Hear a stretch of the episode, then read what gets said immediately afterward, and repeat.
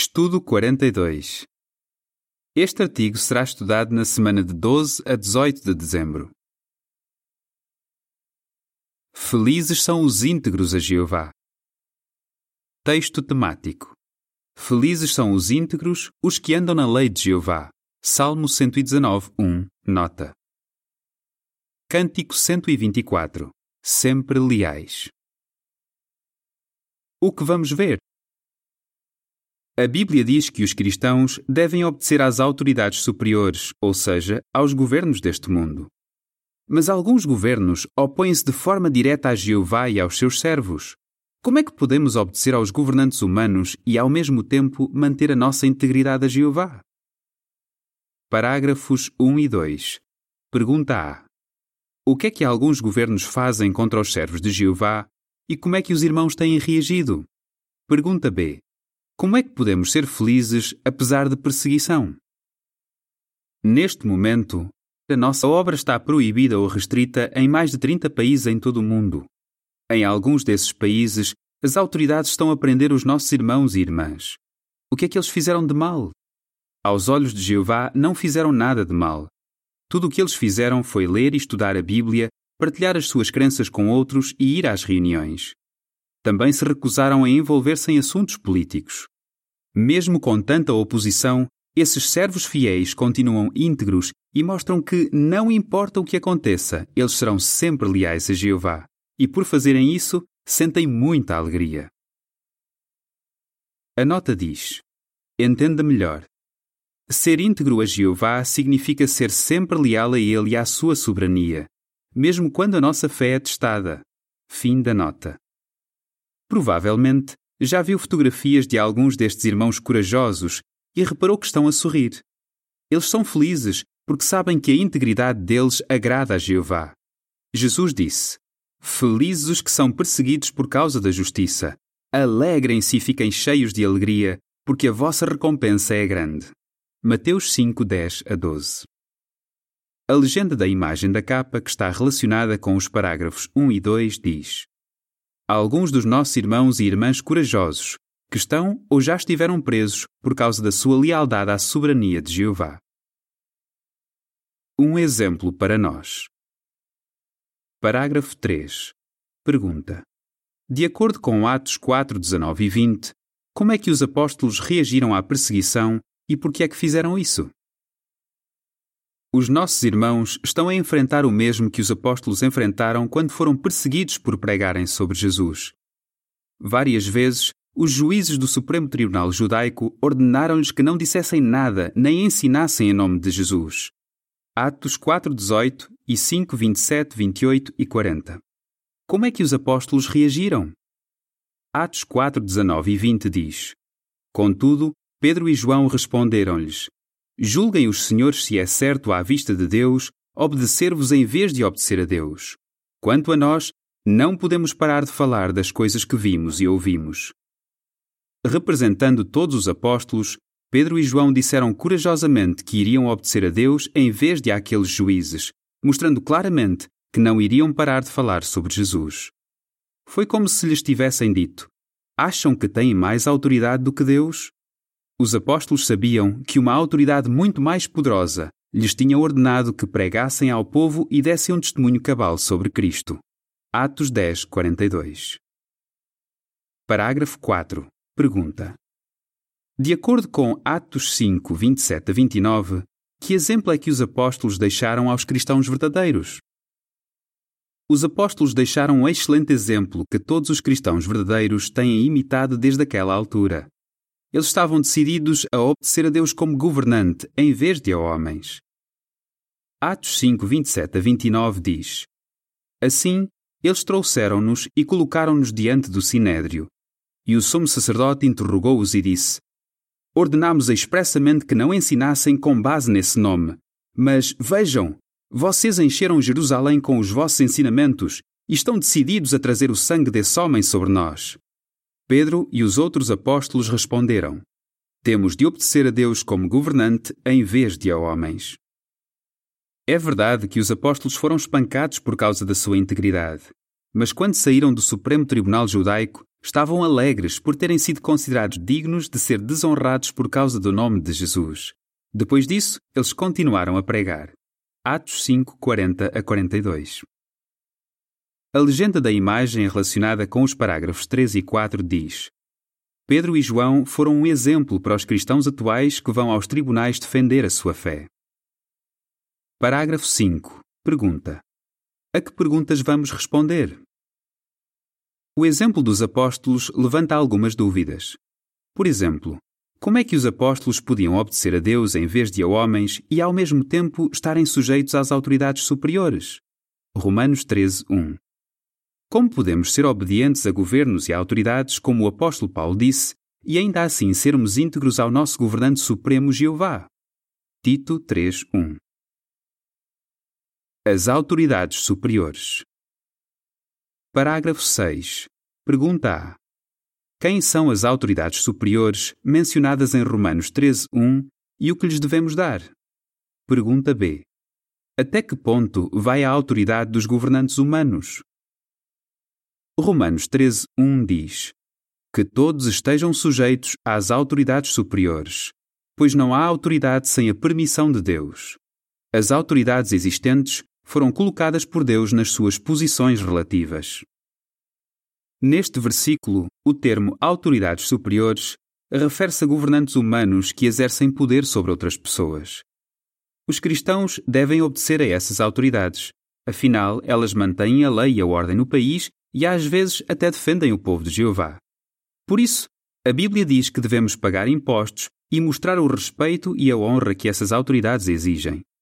Mas os governos do mundo só têm autoridade porque Jeová permite. Jesus deixou isso muito claro quando foi interrogado pelo governador romano Pôncio Pilatos. Quando Pilatos disse que tinha autoridade para decidir se Jesus estava inocente ou para mandar executá-lo, Jesus disse: o Senhor não teria absolutamente nenhuma autoridade sobre mim se não lhe tivesse sido concedida de cima. João 19, 11. Assim como Pilatos, a autoridade que os governantes e os políticos humanos têm hoje é limitada. Parágrafo 7. Pergunta: Em que situações é que não devemos obedecer aos governantes humanos e de que é que os governantes humanos se devem lembrar? Os cristãos obedecem às leis dos governos humanos desde que não entrem em conflito com as leis de Deus. Não podemos obedecer aos homens quando eles exigem algo que Deus proíbe ou quando proíbem algo que Deus exige. Por exemplo, os governos talvez exijam que os homens lutem no exército do país. Ou talvez proíbam a nossa tradução da Bíblia, as nossas publicações, a pregação e até as reuniões. Quando os governantes abusam da sua autoridade, por exemplo, por perseguir os cristãos, eles têm de prestar contas a Deus. Jeová vê tudo. Parágrafo 8. Pergunta: Qual é a diferença entre as palavras superior e supremo e por que é importante saber isso? A palavra superior significa melhor, maior, com mais autoridade. No entanto, não significa o melhor, o maior, com toda a autoridade. Na verdade, esse é o significado de outra palavra, supremo. Apesar de se chamar aos governantes humanos autoridades superiores, existe alguém que tem toda a autoridade, que é supremo. A Bíblia diz quatro vezes que Jeová é o supremo. Daniel 7, 18, 22, 25 e 27. O Supremo. Parágrafo 9. Pergunta: Que visões teve o profeta Daniel? O profeta Daniel teve visões que deixaram claro que a autoridade de Jeová é muito superior à de qualquer outra pessoa. Primeiro, Daniel viu quatro animais enormes que representavam potências mundiais do passado e do presente: Babilônia, Medo-Pérsia, Grécia, Roma e a potência anglo-americana que governa nos nossos dias. Depois, Daniel viu Jeová sentado no trono, no tribunal no céu. O que aquele profeta viu a seguir é um aviso para os governantes atuais. Parágrafo 10. Pergunta: De acordo com Daniel 7, 13, 14 e 27, a quem é que Jeová dá a autoridade sobre a terra e o que é que isso prova a respeito dele? Daniel 7, 13 e 14 diz: Continuei a observar nas visões da noite e vi alguém parecido com um filho de homem que vinha com as nuvens dos céus ele obteve acesso ao Antigo de Dias e foi conduzido à sua presença, e foi-lhe dado domínio, honra e um reino, para que os povos, nações e línguas o servissem. O seu domínio é um domínio eterno, que jamais terminará, e o seu reino não será destruído. O versículo 27 diz: E o reino, o domínio e a grandeza dos reinos debaixo de todos os céus foram entregues ao povo que são os santos do Supremo. O reino deles é um reino eterno, e todos os domínios hão de servi-los e obedecer-lhes. Daniel viu Deus a tirar toda a autoridade dos governos humanos e a dá-la a alguém parecido com um filho de homem, Jesus Cristo, e aos santos do Supremo, os 144 mil. Deus faz isso porque eles merecem essa autoridade e têm mais poder do que os governos humanos. Eles vão reinar para todo o sempre. Daniel 7,18. Isso prova que Jeová é o Supremo, porque só Ele tem a autoridade para fazer isso. Parágrafo 11. Pergunta: O que confirma que Jeová é o Supremo? Antes dessas visões, Daniel escreveu algo que confirma que Jeová é o Supremo. Ele disse que Jeová, o Deus do céu, remove reis e estabelece reis. Ele também disse que o Altíssimo é governante no reino da humanidade e que ele o dá a quem quiser. Daniel 2:19 a 21 e 4:17. Mas será que já aconteceu Jeová remover algum governante e dar o poder a outro? Com certeza. Parágrafo 12. Pergunta: No passado, em que ocasiões é que Jeová removeu reis? Veja a imagem.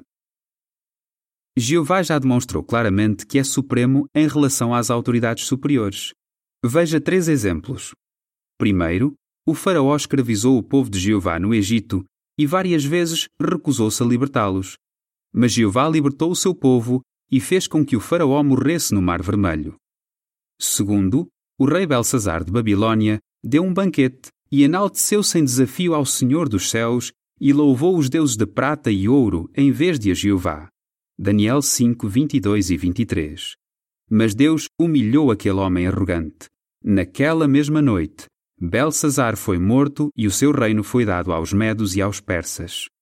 Daniel 5, 28, 30 e 31.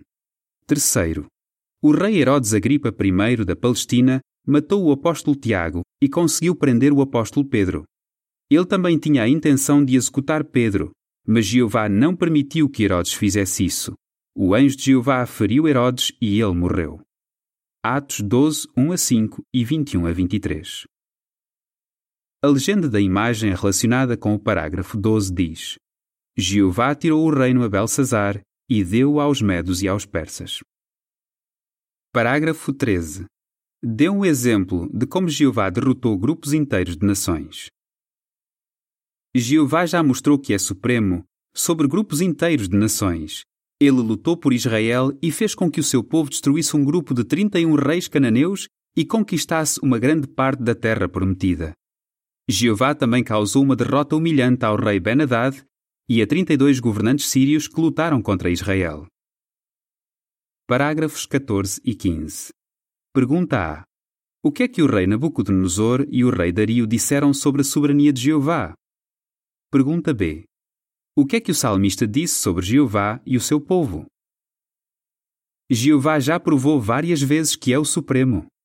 Lembra-se do que aconteceu quando o rei Nabucodonosor de Babilônia foi arrogante e falou da sua força, poder, glória e majestade, em vez de reconhecer que Jeová é quem merece ser adorado?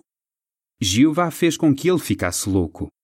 Quando recuperou a sanidade, Nabucodonosor louvou o Altíssimo e reconheceu que o domínio de Jeová é um domínio eterno. Ele disse: Não há ninguém que o possa deter. Daniel 4:30 e 33 a 35.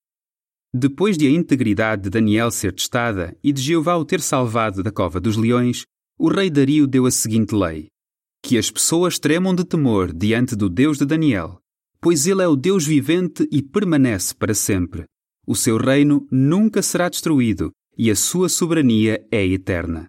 Daniel 6, 7 a 10, 19 a 22 e 26 e 27, nota.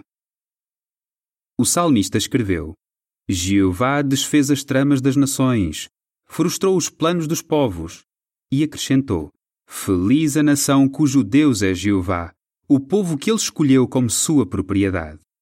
Salmo 33, 10 e 12. Realmente, esse é um bom motivo para sermos íntegros a Jeová. O confronto final. Parágrafo 16. Pergunta: De que é que podemos estar confiantes em relação à grande tribulação e porquê?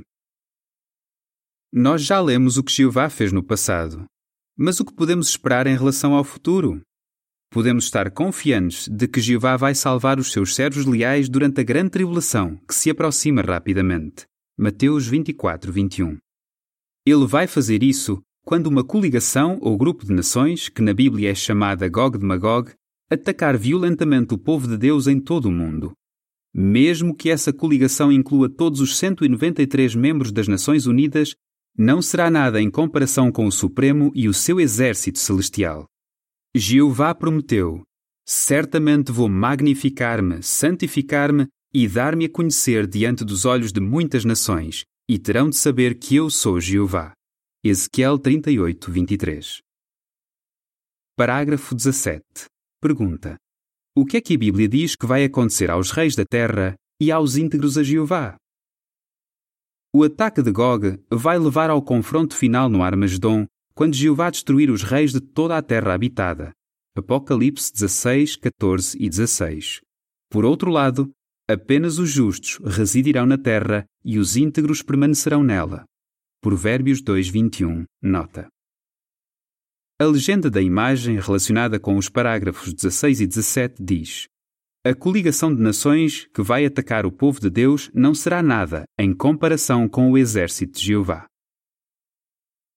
Temos de ser íntegros. Parágrafo 18. Pergunta: o que é que muitos cristãos verdadeiros sempre estiveram dispostos a fazer e porquê? Ao longo da história, muitos cristãos verdadeiros arriscaram a sua liberdade e até a vida por amor a Jeová, o seu governante soberano. Eles continuaram íntegros, como os três hebreus que foram lançados na fornalha ardente e foram salvos por serem leais ao Supremo. Daniel 3:28 diz: De seguida, Nabucodonosor declarou: Louvado seja o Deus de Sadraque, Mesaque e Abdenego, que enviou o seu anjo e salvou os seus servos. Eles confiaram nele e não obedeceram à ordem do rei, e estavam dispostos a morrer em vez de servir e adorar qualquer outro Deus que não fosse o seu próprio Deus. Parágrafo 19. Pergunta. De acordo com o Salmo 7:8, Jeová vai julgar o seu povo com base em quê? E o que é que precisamos de fazer agora? No Salmo 7, 8, Davi escreveu sobre a importância de sermos íntegros a Deus. Jeová julgará os povos. Julga-me, ó Jeová, segundo a minha retidão e segundo a minha integridade. Ele também escreveu: Que a integridade e a retidão me protejam. Salmo 25, 21. A melhor maneira de viver é por mantermos a nossa lealdade a Jeová independentemente do que aconteça. Se fizermos isso, vamos sentir-nos como o salmista que escreveu: Felizes são os íntegros, os que andam na lei de Jeová. Salmo 119, 1. Nota. Qual é a sua resposta? Que exemplo é que os apóstolos nos deixaram? O que devemos levar em conta ao obedecer às autoridades superiores? Como é que Jeová provou que é o Supremo? Cântico 122. Vamos continuar firmes. Fim do artigo.